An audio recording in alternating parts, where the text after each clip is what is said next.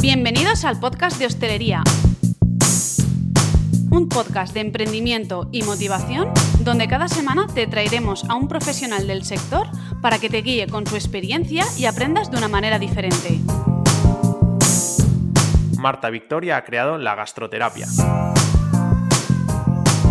Un podcast repleto de píldoras de conocimiento que seguro te harán crecer en tu negocio. Este podcast va dirigido a todos los curiosos, inconformistas y emprendedores con afán de superación. Estás en la terapia de la hostelería. Un podcast donde prevalecerá el factor humano y te sentirás identificado con las experiencias de otros. Bienvenidos a la gastroterapia. Una manera diferente de aprender. Hola, ¿qué tal? Un programa más. Estamos en el podcast de hostelería y empezamos la gastroterapia de hoy. Ya estamos en el episodio número 14. Antes quería hablaros, como ya os comenté en el programa anterior, del evento en el que estoy colaborando junto con la agencia Kernin. El evento se llama The Boxing Event y se trata de una gala benéfica para la recogida de fondos de la asociación Aspanion. Para quien no sepa quién es, qué es Aspanion, es una asociación de ayuda a los niños con cáncer infantil. Os he dejado toda la información del evento en el link de mi perfil de Instagram, Marta Victoria M, y si estáis interesados podéis contactarnos o directamente por mensaje directo a mí o a mi email hola arroba martavictoriam.com. Y bien, después de comentaros esto, os voy a poner en contexto a quien tengo el honor de poder entrevistar hoy. Desde México, Guadalajara, traigo a la invitada de hoy. Gracias a Clubhouse y a La Vida es Bella, que ya tuvimos a Víctor en el episodio número 8, tuve la suerte de coincidir con Miriam Partida y darme cuenta que enseñaba vino de una manera diferente. En un mundo actual donde la dedicación a aprender queremos que sea rápida y eficaz, vivimos en momentos donde nadie tiene tiempo y lo quiere todo ya. Por eso he decidido invitar a Miriam, licenciada en negocios gastronómicos con especialidad de bebidas en México, su vocación por aprender, cada vez más en la especialidad del vino, le hizo arrancar con el proyecto Degústalo, un proyecto novedoso y educativo que le ha llevado a la cima de TikTok con más de 80.000 seguidores desde noviembre del 2020. De locos, ¿verdad? Aquí es donde nos paramos a pensar que un sector tan complejo como el mundo del vino puede hacerse fácil con vídeos de 30 segundos. De hecho, Miriam, nuestra invitada de hoy, a sus 23 años, lo consigue. En este episodio, más allá de aprender vino de una manera fácil conociendo el perfil de Miriam, vamos a tratar temas vinícolas sobre el vino en México, la situación de este país, con una historia de más de 400 años en el sector, pero que entre unas cosas y otras no ha empezado a arrancar industrialmente hasta hace muy poco, concretamente en los años 80. Miriam nos va a hablar de su paso por las bodegas Arzuaga Navarro, donde una vez terminada su licenciatura, viajó a España para aprender desde nuestro país. Ha sido además embajadora de Casa Madero, la vinícola más antigua de México, fundada en 1597. Y obviamente, con todo lo que transmite Miriam, es una futura promesa en el mundo del vino para las nuevas generaciones. No voy a dar más detalles de todo lo que vamos a tratar, es mejor que conozcáis a Miriam, a su proyecto de Gústalo y a cómo enfoca su manera de hacer fácil el mundo del vino. Antes de pasar a la entrevista con Miriam, voy a hablaros del patrocinador de Gastroterapia, que si es la primera vez que nos escuchas, te voy a contar que Oleum 12 es un aceite premium de variedad picual calificado como el mejor AOV premium en el panel de cata de armonía en Italia para la campaña 2019-2020. Toda la gama de aceites y mermeladas la podéis encontrar en su página web www.oleum12.com y también en su perfil de Instagram oleum12.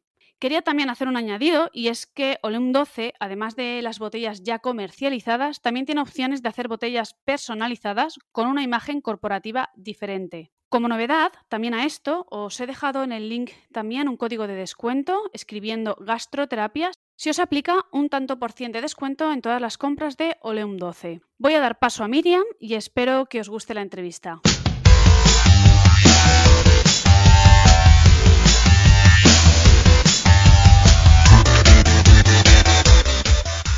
Bienvenida Miriam a la gastroterapia. Gracias, Marta. Hola, ¿qué tal? Estoy encantada de que te hayas cruzado por mi camino, Miriam, y poder tenerte aquí. Muchas gracias. Yo también estoy encantada de poder compartir mi experiencia y, y, debo admitir que esta es la primera vez que grabo un podcast, así que la emoción a tope. Como diríais allí, lo vamos a pasar padre. Sí, totalmente. Me encanta. Pues mira, debo decirte que yo también me sumo a una de las personas que eh, aprenden vino de una manera fácil contigo. No, es un placer para mí poder transmitir la cultura del vino de una manera más sencilla y que aprendan. Eso, eso es lo importante. Eso es lo importante y además lo estás consiguiendo. Sí, eso, eso me da mucha satisfacción. Como oyente de mi podcast, sabes que me gusta que el, que el invitado se presente, así que para quien no te conoce, eh, ponnos en situación. Vale, pues yo soy Miriam Partida, mexicana, como quizá ya podrán escuchar el acento. soy amante de viajar, el vino y la gastronomía, que bueno, si lo piensan es una muy buena combinación porque al final viajando se conoce, pruebas y vives experiencias, ¿no? Eso es un poco de, de mí, de lo que soy. Pues como bien nos cuentas, o bueno, como bien he mencionado en, la introducción, al finalizar tu licenciatura en México partiste a España, o sea que has tocado tierras españolas. Sí, y me encantó. a eso vamos, que tras realizar las prácticas en Bodegas Arzuaga Navarro, que es la, una de las bodegas más importantes de España, me gustaría que nos contaras cómo se te presentó esta oportunidad y sobre todo qué grandes conocimientos te llevas de aquí. Bueno, al final em, yo me quise ir a España a hacer mis prácticas porque, bueno, en la carrera tenías toda la parte de, pues sí, de, la teoría, pero también tenías que tener la, práctica, ¿no? Entonces, em, muchos de mis compañeros decidieron quedarse aquí o se fueron a Estados Unidos y yo dije, pues voy a cruzar el charco y eso fue lo más eh, interesante de todo porque esa experiencia fue de mucho aprendizaje y aventuras, ya que era la primera vez que yo viajaba a Europa. Entonces tuve la oportunidad de conocer a gente muy linda que hasta la fecha sigo teniendo contacto y estimo muchísimo.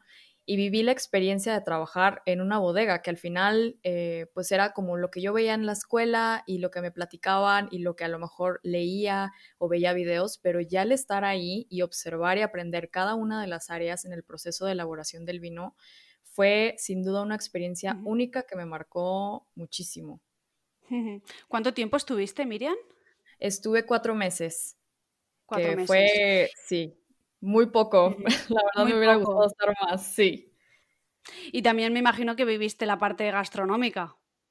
Ah, sí, claro. Ahí fue cuando yo me enamoré de, de, España, o sea, de la cultura, de la gastronomía, de los vinos, o sea, fue como un todo que yo dije, porque obviamente nosotros aquí en México tenemos mucha influencia española y sí puedes encontrar que el restaurante español, que puedes probar los vinos y tal, pero bueno, ya estar allá y poderlo vivir fue algo inolvidable. fue lo más. A ver si te podemos tener pronto por aquí. Esperemos que sí. Bien, Miriam, también me gustaría eh, tratar en la entrevista que hablásemos algo sobre la historia del mundo del vino en México. Eh, como bien sabrás, fue la Nueva España, los descubrimientos del vino allí y la industrialización para vosotros en el tema del vino ha llegado apenas a los años 80. De esto lo matizaremos un poquito más adelante en la entrevista. Para romper así un poco el hielo, me gustaría que nos contaras la anécdota graciosa que hay entre Hernán Cortés y cómo introdujo el vino en vuestro país. Bueno, yo la verdad la historia no es mi fuerte, debo admitirlo, por si alguien me está escuchando y dice, pero ¿qué está diciendo? Pues eh, que al final sí, o sea, la industria del vino mexicano se ha ido consolidando en los últimos años, como bien dijiste, y su producción se remonta durante la conquista española, de donde el vino fungía como bebida y medicina, y Hernán Cortés, como gobernador de la Nueva España, estableció la necesidad de plantar vides en tierras mexicanas. Y bueno, Ahí también entra un poco de españoles. En 1595, el rey Felipe II de España prohíbe la siembra de nuevos viñedos y la producción del vino y pues eh, destruye los, los que ya existían. Sí, lo, he leído. sí, pero excepto aquellos que, que la producción eran para la iglesia. Entonces, o sea, muchas de las bodegas Em, lo que hacían era, bueno, pues tener iglesias cerca de la bodega y decir, ah, no, es que mi producción es para la iglesia. y pues no. y entonces Felipe II eh, prohibió totalmente la producción de vino allí porque se vio amenazada la producción de España. Sí, porque para él era, pues sí, como una competencia para los vinos españoles. Sí, así es, lo, he podido leer, me ha parecido curioso. Qué, qué hackers somos, ¿eh? Oye, sí, ¿eh? Pero bueno, Pero bueno, estáis remontando. También he podido investigar que las uvas nativas de México daban una bebida precaria y ácida. Sí, eh, que bueno, que al final, hablando un poquito de, pues del, de México y de los climas, aquí tenemos eh, pues climas mm, áridos, semidesérticos, calurosos, y bueno, por ejemplo, en Valle de Guadalupe, que está en Baja California, eh, la parte mineral es muy evidente por la, brisa del Océano Pacífico, que queda impregnada en las uvas, y eso haz de cuenta que es una característica muy evidente en sus vinos, y, que bueno, yo hace poco en, mi página en Instagram hice una encuesta sobre eso, dije, porque para los que conocemos mucho del vino, esa característica es muy notoria, pero bueno, para a lo mejor el consumidor eh, que ya está acostumbrado a esa salinidad, se le hace normal, ¿no? Y, yo dije, comparando los vinos de, otros, de otras regiones en México y los de Valle de Guadalupe, notan esa salinidad y nadie me decía que, o sea, que era como algo que le había pasado por la cabeza y yo, es que es muy notorio. Ya, claro. Pues mira, tenía una pregunta que te iba a hacer y es que eh, en cuanto a los tipos de uva, eh, allí en México habrá la misma, habrá, no sé si la misma, pero habrá variedad igual que en España. Y te iba a preguntar si el cambio de territorio, aunque sea la misma uva, se notaba tanto en aroma como en sabor. Pues sí, eh, y bueno, por ejemplo, aún se sigue mm, experimentando con, con, una gran diversidad de variedades en los suelos mexicanos. Y sí que es cierto, o sea, yo a lo mejor haciendo la comparación de aquí tenemos la uva tempranillo.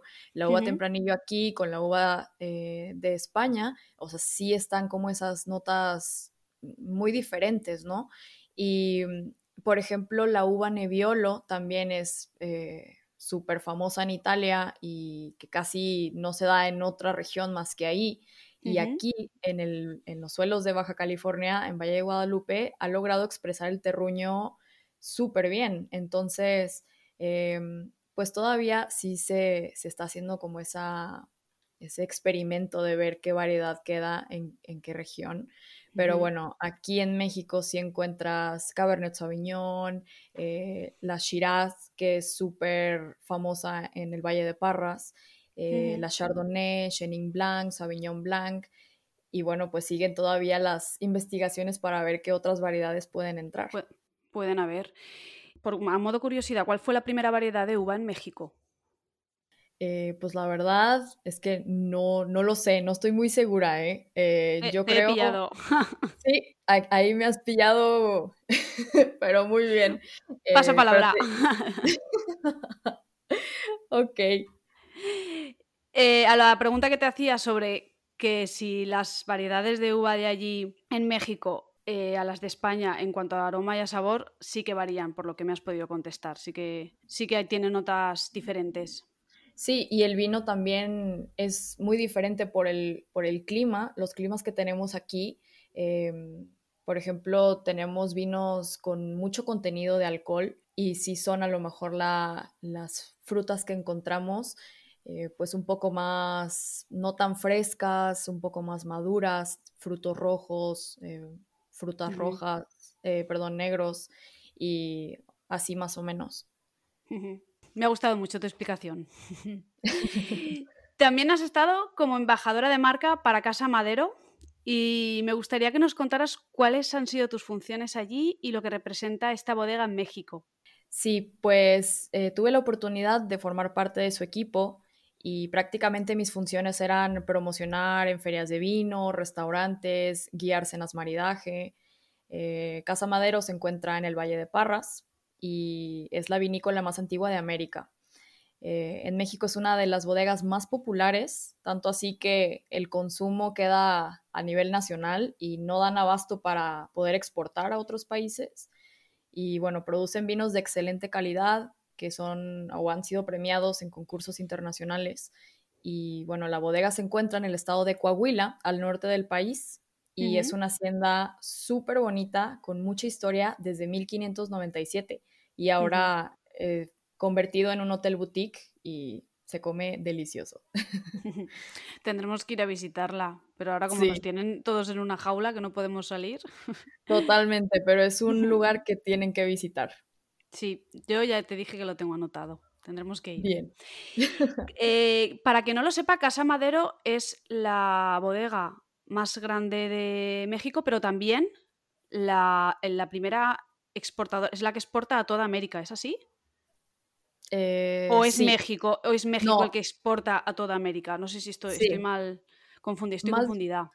Sí, más bien eh, toda la producción, o sea, nosotros tenemos mucha influencia, obviamente, con, Estados Unidos y es toda la producción de nosotros, de nuestro vino, se va casi directo a, o sea, aquí nacional, obviamente, pero también se encuentra en Estados Unidos. Es yo hablando, pues, con, con gente de otros países, es muy limitada la, como las opciones de vino mexicano que pueden encontrar. Y, por ejemplo, para el otro lado del charco es uh, casi imposible encontrar un vino mexicano. No sé, tú me podrás decir ahí si has pues visto. Te voy a decir, eh, a raíz de cuando cerramos que te iba a entrevistar, fui a la bodega de Macro y estuve viendo en vinos internacionales a ver si encontraba algún vino con origen de México y no, no encontré. Sí, es que, o sea, es todavía la producción es muy pequeñita y, bueno, lo que, lo que se produce es casi para consumo local y muy poco para, para exportarlo. Y son obviamente países que están más cerca de, nosotros. Voy a saltarme a otra pregunta que tenía más, más adelante a raíz de esto. Y según tengo entendido, eh, la industrialización de primeras os ha llegado tarde y después los impuestos del vino mexicano son más altos que las producciones de otros países que os llegan. ¿Es así? Sí, los precios son muy altos a comparación de, otros vinos de otros países importados y esto se debe a varios factores, pero como tú lo dijiste, los impuestos tan elevados que se pagan eh, pues hacen que, que, el vino se dispare ¿no? en precio y otra razón es la que comentaba, que la producción es todavía muy pequeña, hay poca plantación y los costos de producción se encarecen. Entonces, eh, la participación del mercado nacional ha crecido el 30% eh, de la demanda interna, pero aún hay 70% que se satisface de, vinos importados. De vinos importados. Mm. Ajá. Los que más encontramos son España, Chile, Argentina y Estados Unidos. ¿Cuál es la, percepción que te da a ti del tipo de uva que más se consume allí? Vale, sí, aquí yo creo em, que la uva Shiraz se consume muchísimo y la Nebbiolo también, que son como las dos insignias de tanto de Valle de Guadalupe como de Valle de Parras. Y, bueno, aquí como un poco la cultura está creciendo eh, todavía, pues la gente que a lo mejor no sabe tanto de vino se va como por las que más escuchan, ¿no? De que Cabernet Sauvignon o Merlot o Malbec, que bueno, o sea, al final son variedades que a lo mejor son más eh, típicas de otros países, pero que también encuentras aquí y que es como, es que si no sabes nada de vino, pues las que más escuchan son esas, ¿no? Y esas son las que piden más.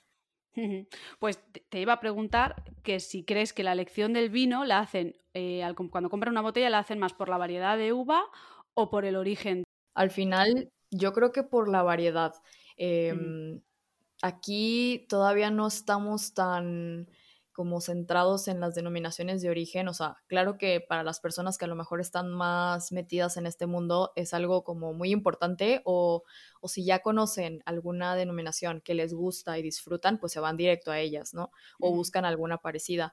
Pero para las personas que a lo mejor están todavía empezando y no entienden mucho, eso se les hace muy complejo y dicen, bueno, a ver, eh, pues ¿qué será? Una una uva Malbec o Cabernet Sauvignon o Chardonnay. Mm.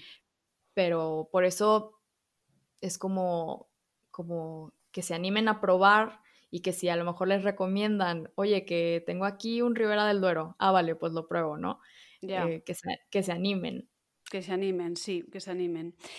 He visto también que allí la vendimia la habéis tomado como una tradición de fiesta y danza.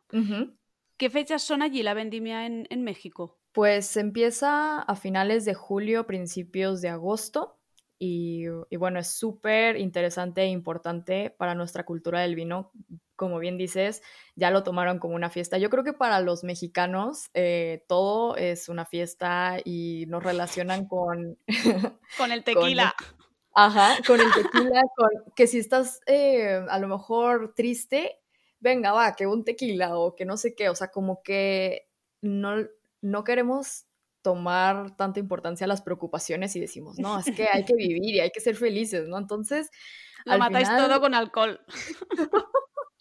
yo creo que es muy importante para nosotros eh, festejar las cosas, o sea, eso para nuestra cultura, pues. Sí, y además unas, uno, una, un acto tan duro como es la vendimia, que yo esto lo, lo, he comentado en algún otro programa, que yo sí que he ido a la vendimia y es de las cosas más duras que, que he hecho. Sí, que al final, o sea, eh, para las personas pueden pensar que es algo muy sencillo y, no sé, a mí me gusta siempre decir, o sea, todo lo que hay detrás de una botella de vino es súper interesante e importante.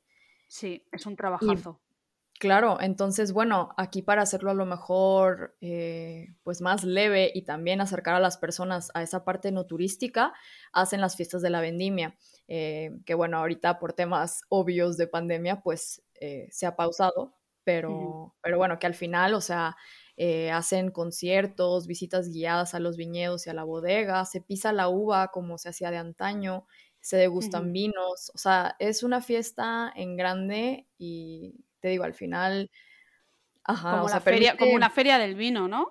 Claro, sí, eh, permite ese acercamiento a las personas, o sea, que, que puedan conocer un poco más, pues todo el proceso, ¿no? Qué bonito, qué bien.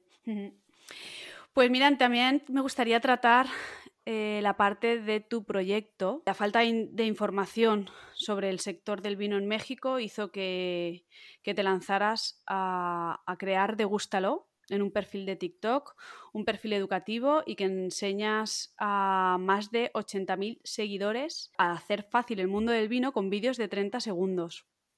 ¿Qué fue lo que te, lanzó a hacer este, este proyecto?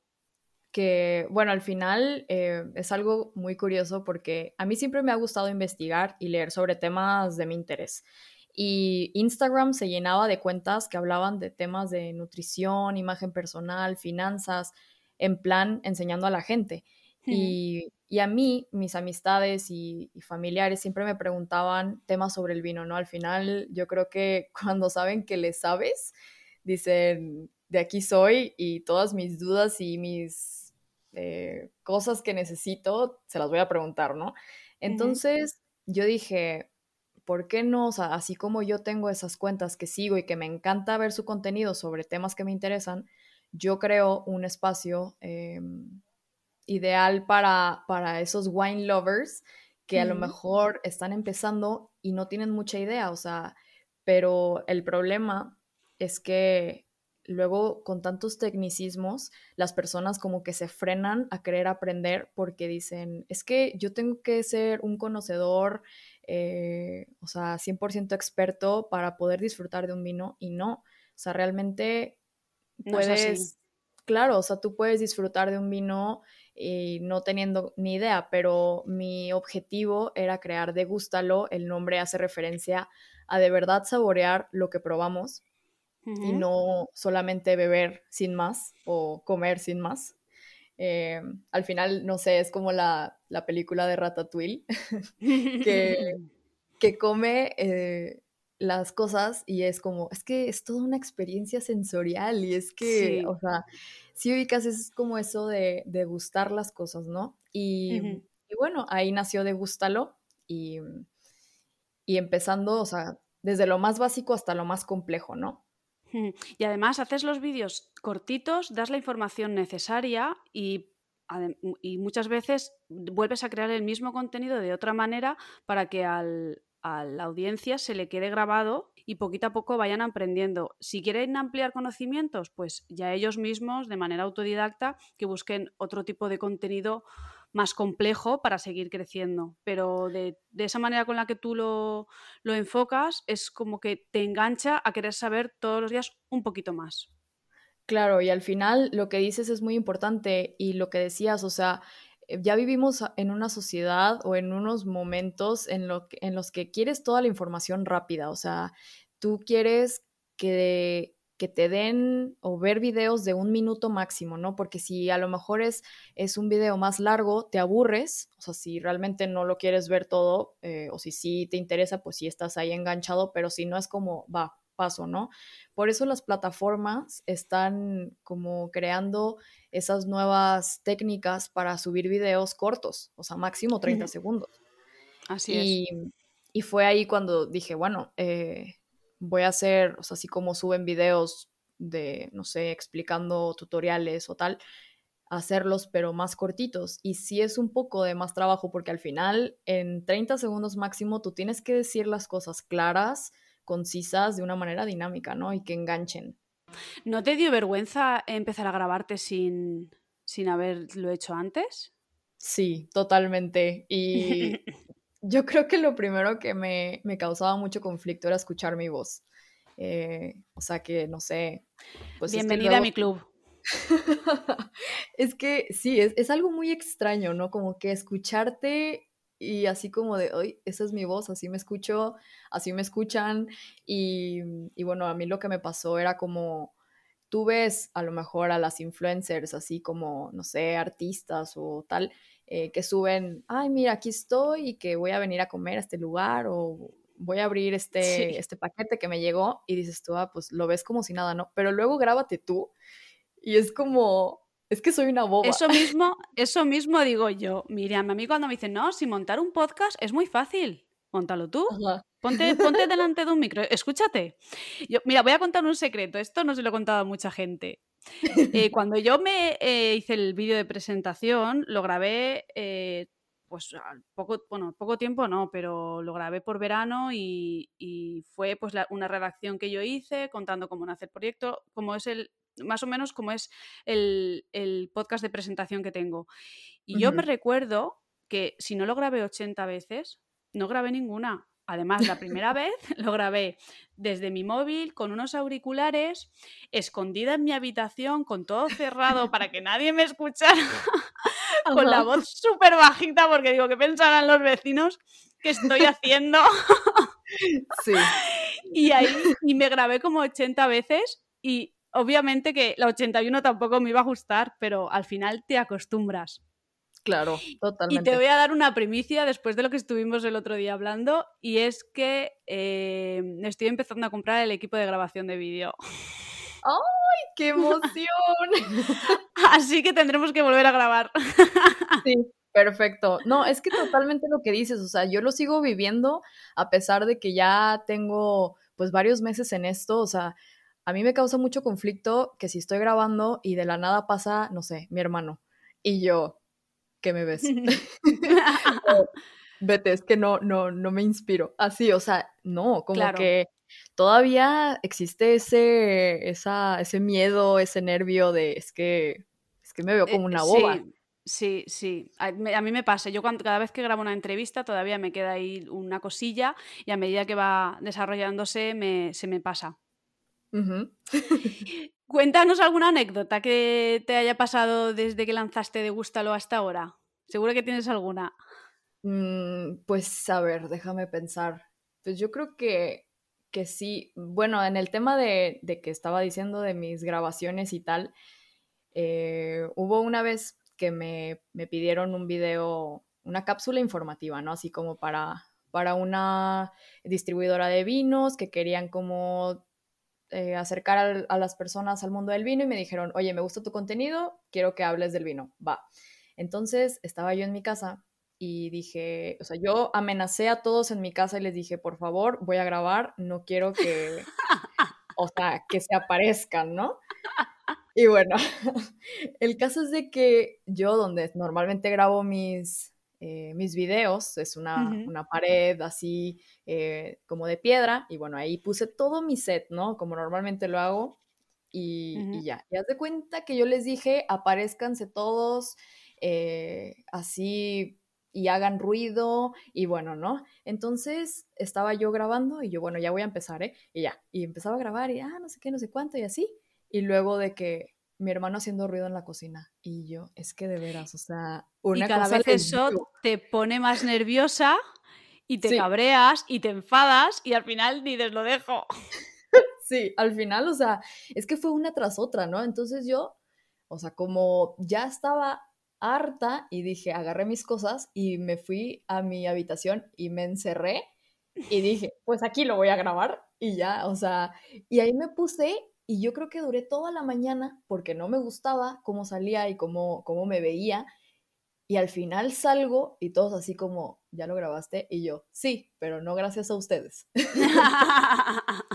porque al final, o sea, tuve que hacer todo un rollo para poder... Toda la puesta en escena. Yo ya te digo, la primera vez me senté en el suelo, detrás de la cama, con el móvil, los auriculares del, iPhone y, un, programa con, que, con el que grababa antes en el iPhone. Y me escuchaba, y yo se lo pasaba a mi mejor amiga. ¿Y cómo me escuchas? Hombre, pues el tono de voz yo creo que no es el adecuado, Marta. Tienes que estar un poco más viva. Así que te entiendo. Sí, es que al final, eso, eso es lo padre de todo esto, que la gente ve el resultado, pero todo el detrás de, escena es lo divertido, o sea, y lo que causa más risa, porque, o sea, si ustedes me vieran cómo hago todo el rollo del set para grabar un video, o sea, es que dicen, no sé qué está haciendo, ¿no? Pero al final sale bien. Sale bien. Igual, yo también cuando monto los, los podcasts, hay veces que digo, pero ¿cómo, cómo hemos podido decir esto? Y también me, me, me empiezo ahí a, a liar, a liar, a cortar, corto, pego, corto, pego, pero bueno, lo ideal es eso, es dar luego el, contenido que queremos transmitir de, la forma que hemos decidido. Tú a través de TikTok, yo a través del podcast.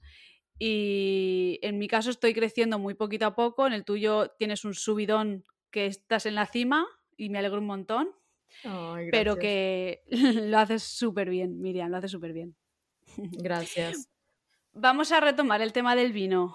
¿Qué consejos le darías eh, a una persona que quiera ir a una cata de vinos por primera vez? Pues eso me encanta porque al final te digo, aquí la cultura está en crecimiento. Algo que me faltó decir y creo que es muy importante porque es muy significativo es el aumento en el consumo per cápita. O sea, nosotros pasamos de 450 mililitros, que no es nada, o sea, si tú lo comparas con otros países, a ya casi un litro per cápita, ¿no? Y eso, bueno, eh, muestra un avance considerable en el consumo Em, y que también al final eh, las personas no nomás quieren, o sea, que, ay, voy a beber vino por, por nomás, ¿no? O sea, como que quieren meterse más en, el, en la cultura. Tienen interés. Claro, y eso entran ya, hay muchos restaurantes, muchos lugares o espacios que, que promueven eso y hacen catas y, y bueno, al final em, eso a mí me encanta porque es una manera muy padre y muy significativa para que las personas eh, experimenten y les enamore este mundo. Y bueno, mis recomendaciones siempre son eh, ir con, o sea, con todos tus sentidos enfocados, ¿no? Eh, que al final el proceso, o sea, vas a, vas a divertirte, no tanto a, ay, es que voy a analizar el vino y que esto, que lo otro, o sea, no. Al final, el mundo del vino hay que disfrutarlo sin tecnicismos, sin protocolos, pero sí les digo, para que tengan una mejor experiencia, vayan con todos sus sentidos enfocados, no se pongan loción o perfume porque eso les va a hacer más difícil que ustedes encuentren los aromas en el vino. Así es. Eh, y o también, eh, no sé, que no coman antes algo así muy contundente o durante la cata, porque al final, pues vamos a eso, ¿no? Como a, percibir bien los aromas, los sabores, las notas y que disfruten, o sea, y que anoten todo también, porque eso yo creo que, que pasa y pasa muy seguido, que dices tú, ay, es que hace mucho probé un vino, pero es que no me acuerdo ni la marca, ni cómo era, pero estaba muy bueno. Y dices no se acuerdan. Ajá, dices, no, pues muy bien. Entonces... Es importante que hagan una foto.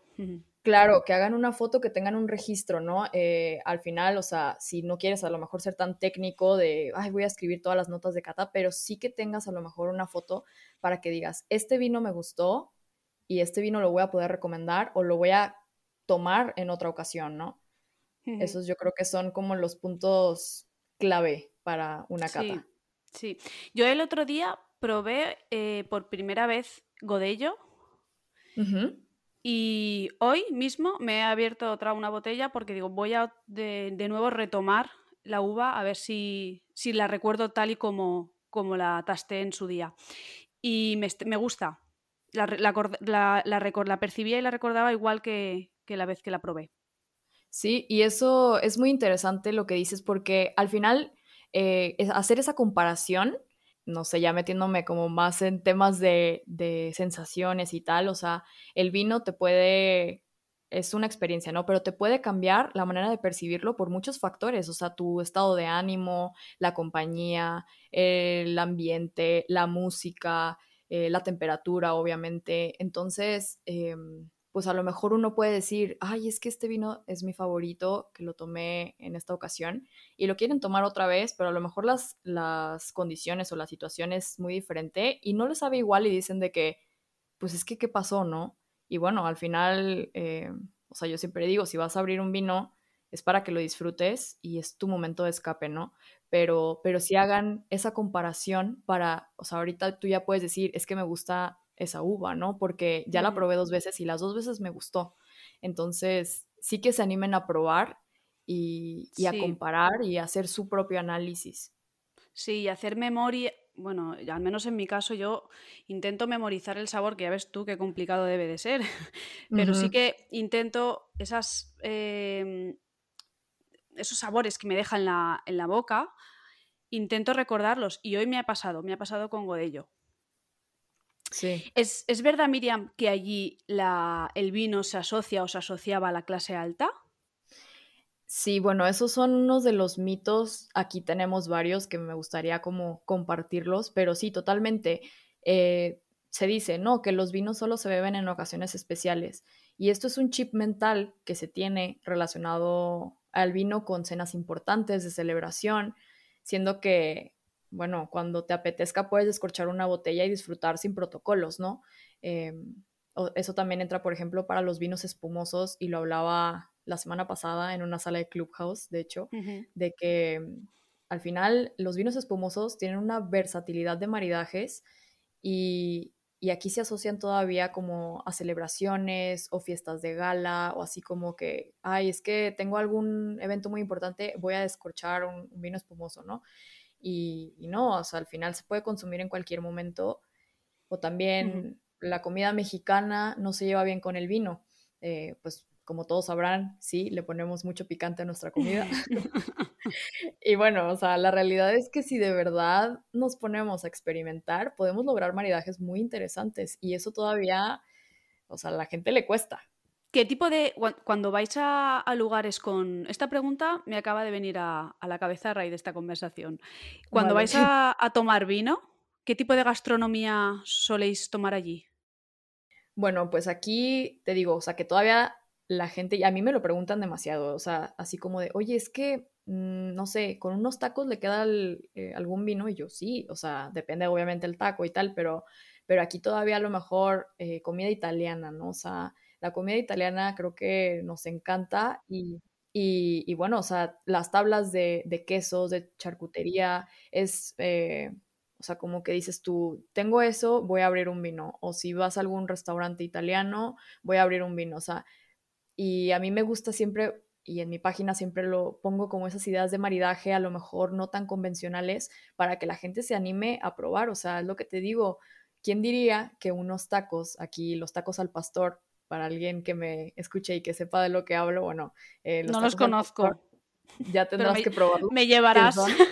Sí, totalmente, pero quedan muy bien con un vino rosado y en específico de Casa Madero. Y a mí, o sea, cuando me lo contaron por primera vez, yo dije, es que no, o sea, claro que no. Y lo, lo probé y dije, pero bueno, está Qué bueno está esto.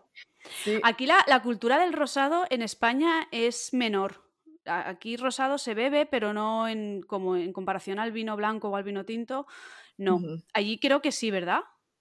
Sí, aquí eh, va de la mano con que la gente a lo mejor les gusta empezar todavía por vinos no tan complejos y un poco más ligeros, entonces pues sí buscan como esos sabores más afrutados, más...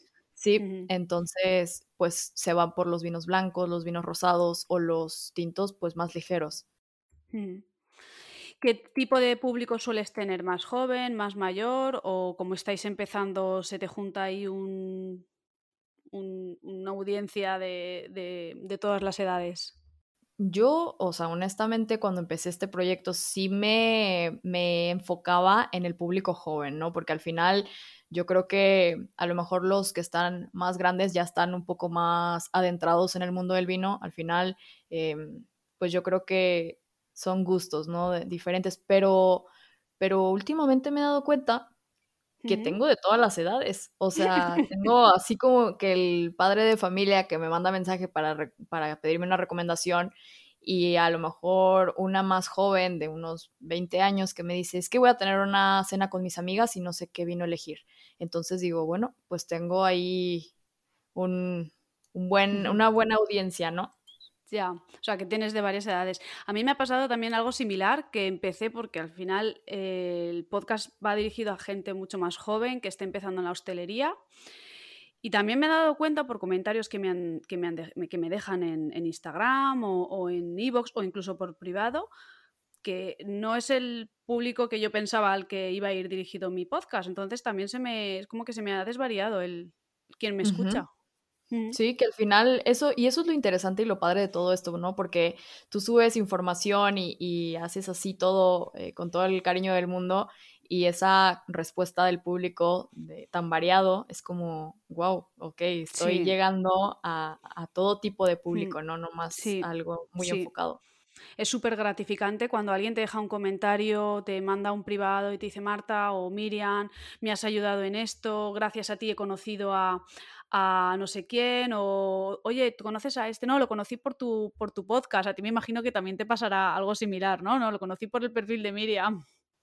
sí, totalmente. O también que se acercan conmigo y, oye, es que mil gracias, he aprendido muchísimo, o sea, de no saber nada a ya poder defenderme en el mundo del vino.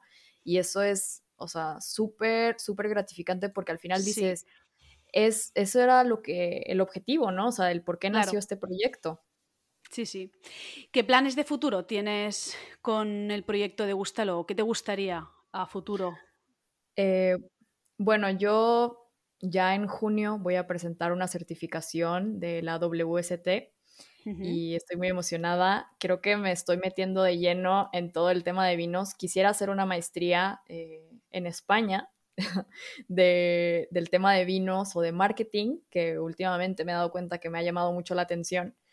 Y, y bueno, a lo mejor también trabajar para alguna bodega, como lo hice en Arzuaga, que creo que fue una experiencia que me encantó y que quisiera repetir.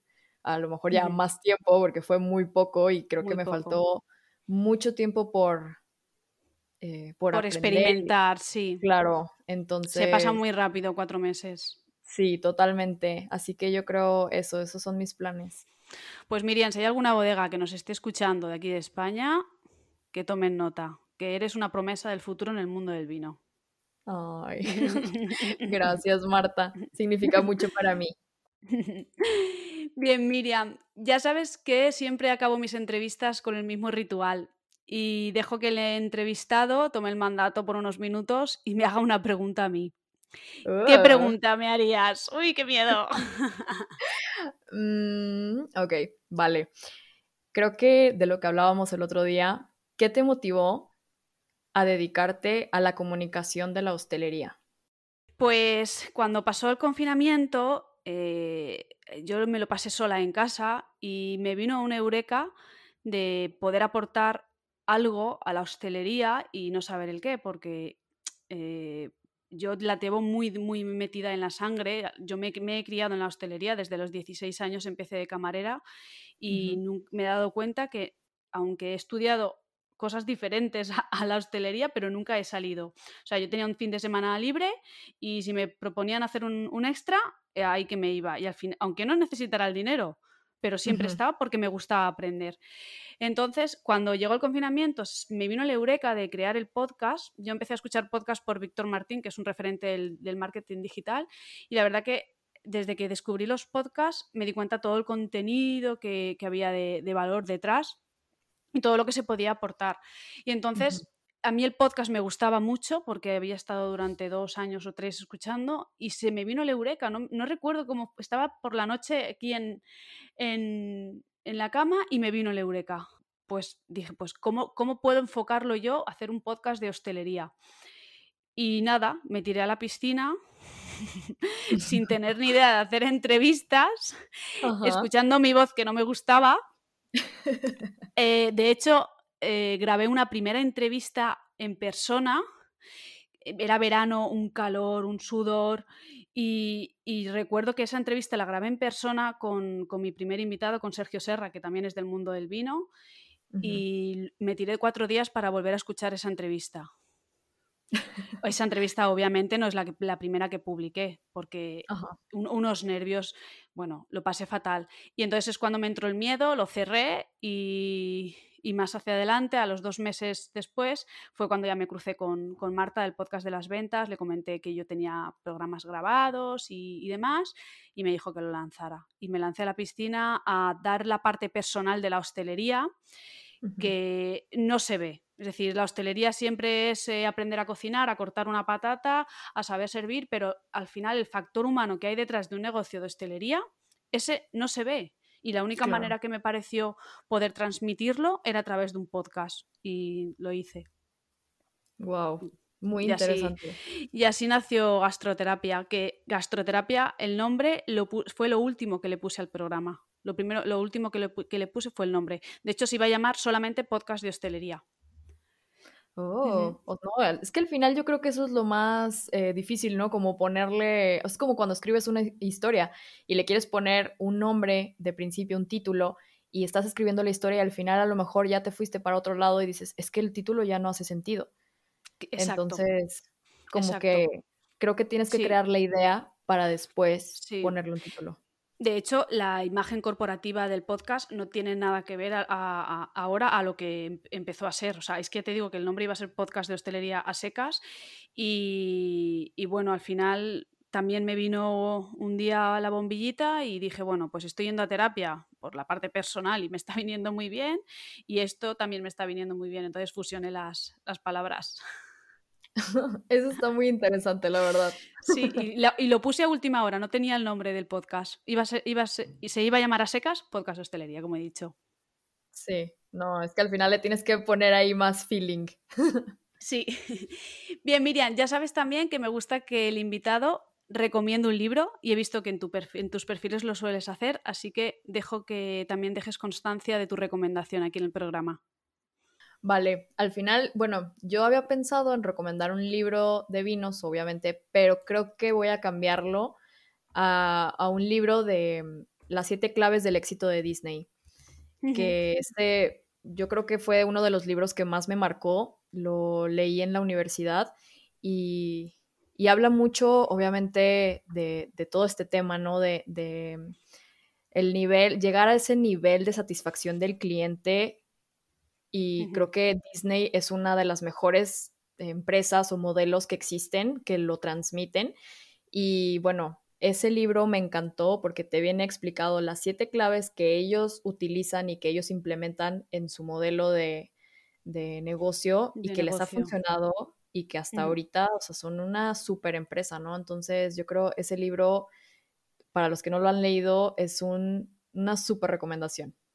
No me lo he leído y, me, lo voy a leer porque eh, además creo que tiene Disney una historia muy curiosa, que es que estuvo presentando el proyecto del parque casi a 10 bancos, ¿verdad? Y nadie confió en él. Sí, o sea, al final es que eh, eso es muy interesante como tú ves ahora la empresa y dices, es que yo creo que siempre tuvo éxito desde el día uno pero al final yo creo que eso les pasa a muchas empresas o a muchas personas que tienen una idea de negocio que, tocan muchas puertas y no, y no todas abren, ¿no? Pero las que sí. y que lo escuchan o escuchan ese modelo de idea que traen, dicen, es que esto va a funcionar y va a funcionar muy bien, ¿no? Sí. Si tú crees en, tu, en ti mismo, al final la constancia es lo que te va a hacer crecer. Claro, y sí, la perseverancia en tus proyectos y que de verdad te guste y te apasione lo que haces día a día. Así es. Pues Miriam, hemos terminado y te voy a hacer la última pregunta. no quiero que se acabe. Eh, ¿Qué significa para ti la hostelería? La hostelería para mí es em, pues ese como trato al cliente y que el cliente se sienta eh, como en casa, ¿no? Al final yo creo es como esa experiencia, ¿no? Que, que vive una experiencia y es como cuando vas a algún restaurante o vas a algún hotel y, todo es como para que el cliente se vaya feliz y, diga, es que me la pasé muy bien, o sea, ¿dónde es el lugar en el que tú te sientes más a gusto, no? En mi casa. Entonces, que si tú vas a algún lugar, em, tú de vacaciones, claro, te sientas de la misma manera y estés feliz, sea un momento de desconectar y al final, o sea, creo que las personas que hemos trabajado en este ámbito eh, sabemos que, no es fácil eh, porque es, mucha dedicación y, de verdad tú estás... Pero merece la pena. Claro, o sea, y, creo que es muy satisfactorio ver a la persona feliz y, que recomiende el lugar y que, que, diga, es que me la pasé muy bien y el trato que me dieron fue inolvidable y digas tú, wow, o sea... Pues Miriam, ¿dónde te encuentran? Si alguien quiere ver tus perfiles o quiere consultarte, que ya es de visita obligada, a quien nos esté escuchando, que vayan a visitarte. Eh, pues en TikTok o en Instagram estoy de la misma manera, eh, degústalo con doble S.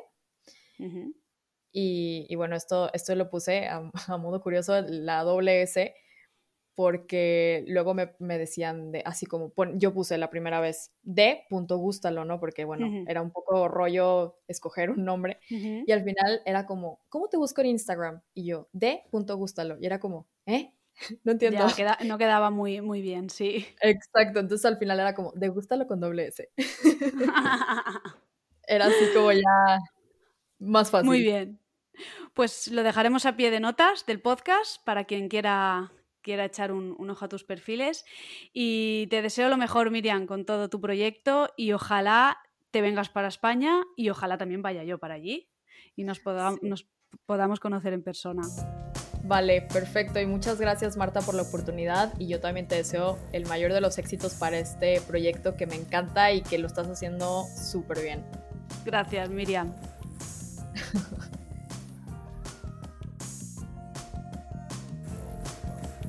Ah, no, ahí no.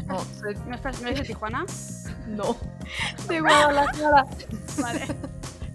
Lo ves. Porque pensaba yo que eras de Tijuana. No sé.